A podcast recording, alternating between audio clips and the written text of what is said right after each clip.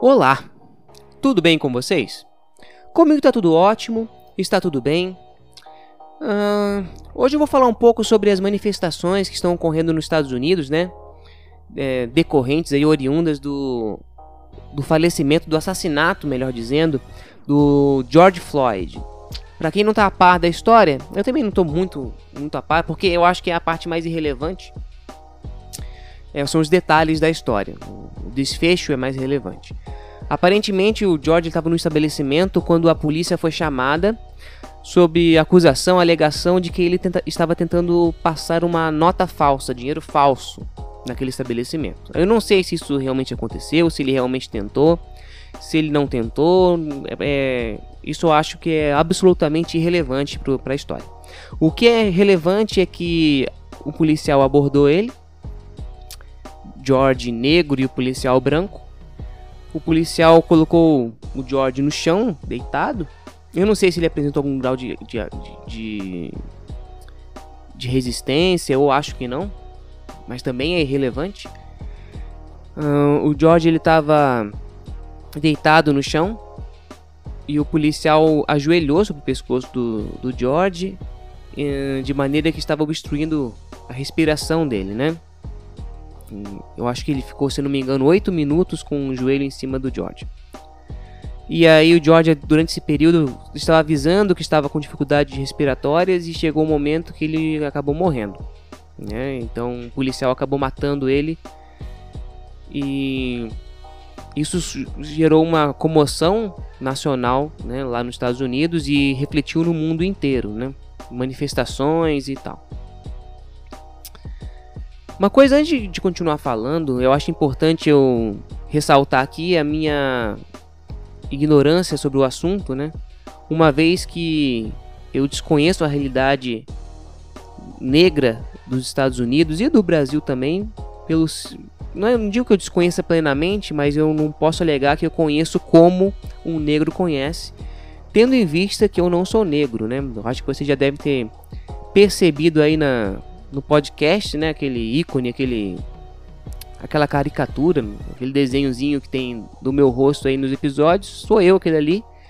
Eu sou branco, sou muito branco, chego a ser branco azedo. Então, para poder argumentar com propriedade, eu não vivo na pele, não vivo na pele esse, esse tipo de realidade, né?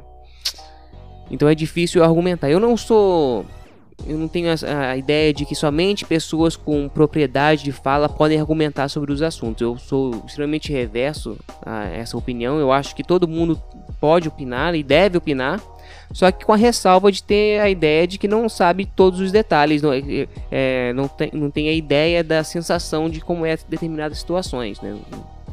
Eu acho que opinar todos devem, ou todos podem, pelo menos.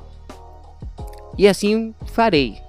Né? A morte do George foi não foi a causa das manifestações. Pode ser que sim, mas eu não acredito que tenha sido a causa. Eu acredito que foi a gota d'água, né? É, foi a gota d'água num, num problema que está sendo arrastado durante muito tempo, durante um tempo considerável. E essas manifestações, eu também não sei dizer em que, qual parcela dela está assim, é, está violenta, está saqueando lugares, está uh, agressiva, né? E aí que estão caindo as críticas sobre esse tipo de manifestação. Eu também não acho que a agressividade é a melhor manifestação, mas é, é compreensível esse tipo de reação quando as pessoas estão nervosas, as pessoas são não é uma reação sobre uma coisa específica, sobre o George especificamente é uma, é uma reação, né? as manifestações agressivas é, são uma reação oriunda de tempos de opressão, né? de, de um, um, período longo de insatisfação com o que está acontecendo, com a realidade do povo, da, daquela, daquele segmento do povo. E aí, quando as pessoas ficam nervosas e estouram, qualquer ser humano, não precisa ser negro para isso, ela às vezes não, não age da maneira mais inteligente, da mais ponderada, porque é que nem eu. Eu, eu quando vou me frustrando com uma coisa, me frustrando com uma coisa, chega uma hora que eu estouro, e quando eu estouro, eu não sou tão racional como em outros momentos. Isso também é, é, é, acontece com coletividades. Então a coletividade às vezes está de boa, está de boa, está tolerando, está tolerando, chega um ponto que quando extrapola, uh, a reação uh, não é das melhores. Então a gente pode encher de argumento para falar que a reação é, o tipo de, de manifestação não é adequada, que é absurdo quebrar as coisas, gritar e não sei o que, fazer balbúrdia, não sei o que. O ideal era seria manifestações pacíficas. É difícil a gente argumentar isso, uma vez que a gente não vive aquela realidade. Com o tempo, né, estão vivendo assim, e quando estoura, a gente mensurar ou tentar colocar em parâmetros como deveria ser a reação. É difícil, não é algo simples. Mas deixando a parte do impulso de lado, analisando friamente, eu não acho que a atitude de saquear lojas e, e, etc. é a atitude mais inteligente para o propósito que é sobre vidas negras importam, né? a luta contra o racismo. Né? muitas lojas sendo saqueadas, vidraças quebradas e muitos departamentos e lojas de departamentos sendo destruídos, sendo saqueados, complicado. Não acho que é a atitude mais inteligente. Né? Se você quer acabar com o racismo, o que, que na prática é o racismo contra o negro? Né? É você olhar para o negro e achar que ele é necessariamente pobre ou necessariamente incapaz, ou que não pensam igual às outras pessoas, ou não têm um raciocínio igual de um branco ou de uma outra raça qualquer, enfim. É você achar que todo negro, preto é ladrão, é bandido. Então, essas características que são, que são do racismo, elas estão impregnadas na nossa sociedade e tem vários motivos para isso existir. Eu não vou entrar em detalhes agora, também porque eu não conheço todos os detalhes. Mas se eu quero fazer uma manifestação contra o racismo, é a mesma coisa que eu. Se você voltar lá no meu episódio que eu falei do Jean Willis, ele como exemplo de um homossexual, é mais ou menos a mesma coisa que agora. É, que, que o Jean Willis, a atitude dele não ajuda a causa homossexual, pelo menos na minha opinião. Eu acho que esse tipo de atitude no, na, nas manifestações também de vidas negras importam, é, também muitas vezes não ajuda. Porque se você quer, quer desconstruir a ideia de que negro é bandido, que negro, negro é ladrão, que negro é isso, que negro é aquilo, saquear e roubar coisas eu acho que não é a maneira mais eficaz. Mas eu compreendo a atitude por causa porque ela se torna em algum grau não ponderada, porque é, quando a paciência da gente estoura, né? Obviamente no meio tem um safado que quer só aproveitar tá cagando pra, pra manifestação, só quer mesmo roubar a televisão do Walmart. Mas é, eu acho que quando se destrói as coisas, eu acho que é essa questão. Eu acho que, que é um problema. Que não é, se torna menos eficaz a mensagem que quer passar. Bem, além de tornar ineficaz, né, ou menos eficaz a mensagem dos protestos, na minha opinião, ele também esse tipo de atitude reforça algumas algumas teorias, né, errôneas sobre os negros nos Estados Unidos em especial. Porque eu vi no alguns argumentos até me espantou esse, essa informação que eu não sabia que era assim. Eu achava que o número era maior. Nos Estados Unidos, 13% da população é negra. Eu achava que era maior. Eu tô acostumado com o Brasil, né? O Brasil é um país com uma, uma, taxa de negros ou não brancos muito alta ou, em comparação aos Estados Unidos. Eu, uma novidade para mim, eu achava que lá essa discrepância era menor, no, é, de população era menor. 13% dos americanos são negros. O resto é outras etnias e branco. Eu vou chamar tudo de branco. Japonês, latino, vou botar tudo junto branco. Mas, enfim, não negros. 13% são negros. E, e, algumas pessoas usam um argumento que, outro, que em outro dado também que diz que 50% da violência dos crimes cometidos nos Estados Unidos são cometidos por negros. Aí se começa a juntar esse A com B e pensa que 13% da população negra da população é negra e esses 13% são responsáveis, responsáveis perdão, por 50% da violência. Eu ouvi esse argumento de umas duas ou três pessoas.